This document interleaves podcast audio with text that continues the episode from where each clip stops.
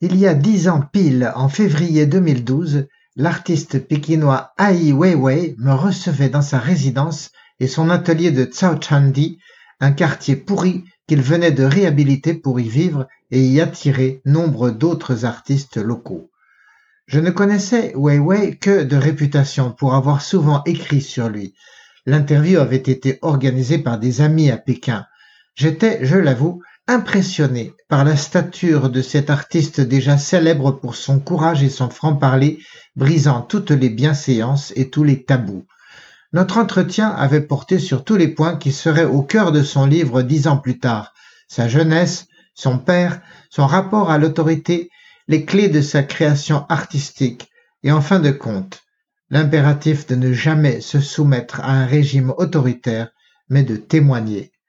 J'étais frappé par l'aspect résolument antithétique de sa position. Depuis 1942, lors de son tristement célèbre discours de Yan'an, Mao Tse-tung avait établi que l'art ne pouvait avoir qu'une seule fonction, qui était celle d'illustration imagée de la ligne du parti. Ai Weiwei, lui aussi, soutenait que l'art ne pouvait avoir qu'une seule fonction, mais diamétralement opposée. C'était celle d'un outil au service de la démocratie et de la rectification des injustices ou abus de pouvoir en place. De la sorte, j'en étais venu, à l'époque, à me demander si ce quinquagénaire au zénith de sa gloire n'était pas en train de prendre tous les risques, y compris la perte de sa liberté ou de sa vie, pour racheter les complaisances que son père avait pu avoir parfois vis-à-vis du stalinisme chinois, en tant qu'homme célèbre et membre de la nomenclatura. Certes, Ai Ting, le père de Ai Weiwei, avait énormément souffert avant et pendant la révolution culturelle, maltraité par les boys du régime, mais il avait aussi préféré par moments se taire, peut-être pour protéger sa famille, et c'était en contradiction avec son engagement pour les droits de l'homme et ceux de l'artiste à créer en toute divergence par rapport au slogan du parti. Aussi, son fils Ai Weiwei apparaissait à la fois en admiration sans borne envers lui et en lutte farouche contre tous ces monstres staliniens et totalitaires auxquels son père avait parfois dû se soumettre. D'ailleurs, quand je lui avais posé la question sur sa vision du père, le regard de Ai Weiwei s'était légèrement voilé. Sa voix avait marqué une pause comme pour avaler l'émotion que lui procurait cette évocation ce qui ne l'avait pas empêché ensuite de me répondre comme à toutes mes questions avec brillance et courage. J'ai retrouvé son interview dans mes archives, une interview pour la revue Polka, et si cela vous intéresse, vous pouvez la retrouver sur mon compte Facebook.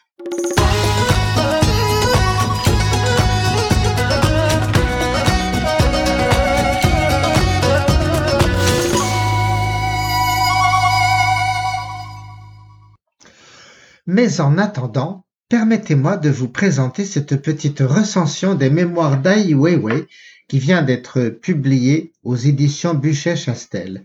Son titre, Mille ans de joie et de peine, n'est pas de lui, mais de son père, et ceci en dit long sur le projet de l'ouvrage. Ai Weiwei est devenu sans doute l'artiste graphique le plus célèbre de Chine, mais en même temps un dissident farouchement engagé pour les droits de l'homme et contre le régime, exilé depuis de longues années.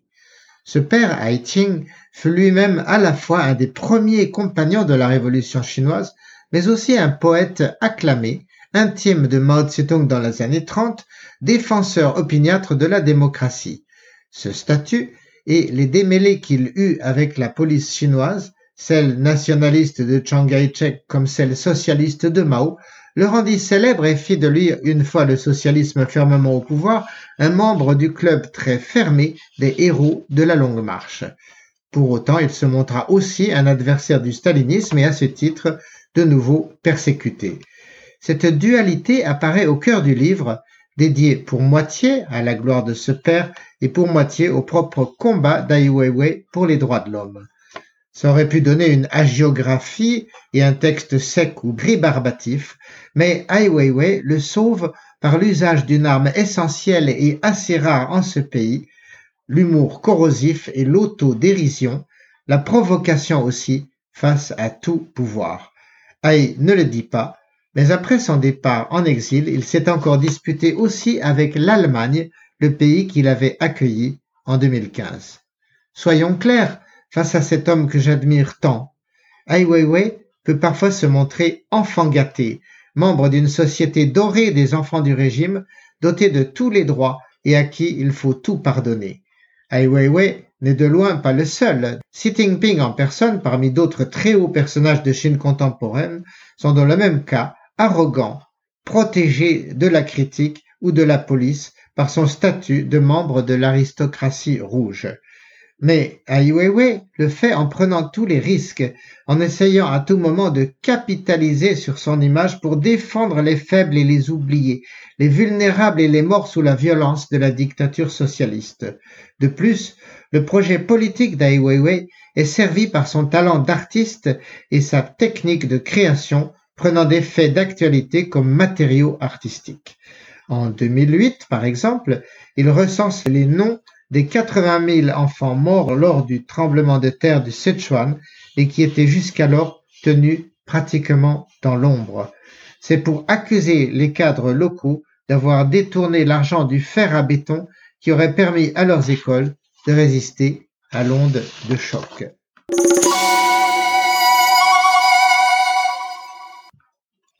Dans ce combat, Ai Weiwei ne recule devant rien. Cette audace fait pardonner ses constantes provocations vis-à-vis du régime qui autrement pourraient apparaître parfois un peu gratuites.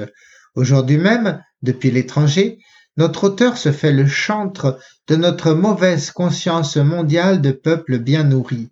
Ses dénonciations vont bien plus loin que la Chine. En 2015, il expose les haillons et les pitoyables débris des boat people syriens débarquant dans les îles grecques et il dénonce les gardes-côtes payés par l'Union européenne pour parfois les repousser en mer en catimini. Le début du livre révèle comment, aux premières années de la révolution culturelle, Ai Weiwei, encore enfant, suit son père au Xinjiang à Shihetze, à 150 km d'Urumqi, la capitale territoriale. Au début, la position de son père n'est pas si mauvaise, sous la tutelle de Xi Zhongxun, le père de Xi Jinping, qui le protège, lui assurant la liberté de poursuivre ses écrits.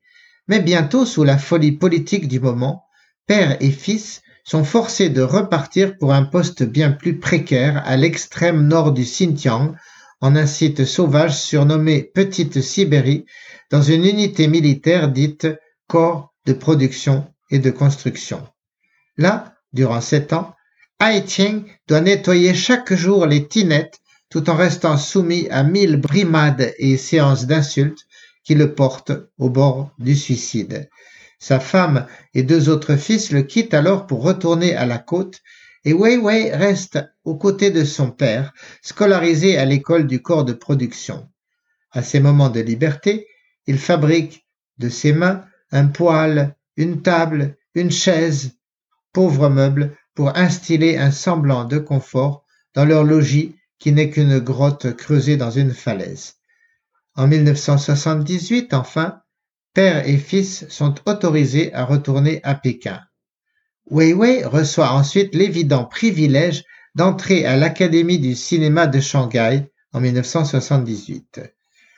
Trois ans plus tard, autre coup de baguette magique d'une bonne fée socialiste, il est autorisé à partir poursuivre ses études aux États-Unis. Il y restera douze ans entre Philadelphie et New York, apprenant l'anglais et se formant à la liberté créative auprès d'artistes tels Alan Ginsberg ou Andy Warhol. De retour en Chine, Ai Weiwei sera bien sûr impressionné par le printemps de Pékin et sa fin tragique. Il passe son temps à déconstruire divers objets pour en faire apparaître l'aspect absurde, comme cette table antique dont il scie le plateau par le milieu pour le remonter à angle droit, ce qui rend la table inutilisable, ou encore comme cette paire de chaussures qu'il recolle par le talon pour n'en faire plus qu'un seul soulier, évidemment inchaussable. L'objet est de provoquer, de créer un sentiment d'indignation pour canaliser ce sentiment d'inacceptable et forcer ainsi une remise en cause générale du système, des injustices de la société humaine. Avant mon interview de 2012, Bérénice Angrémy, conseillère culturelle et amie personnelle d'Ai Weiwei, m'avait observé combien sa démarche était éloignée d'une course à l'argent. Un grand nombre d'artistes chinois, avait-elle remarqué, se sont beaucoup plus enrichis que lui en évitant de provoquer le régime, en se faisant bien voir et en vendant leurs œuvres à la classe supérieure. Cela n'intéresse pas Weiwei, uniquement concentré sur son processus de libération globale de sa société par l'art.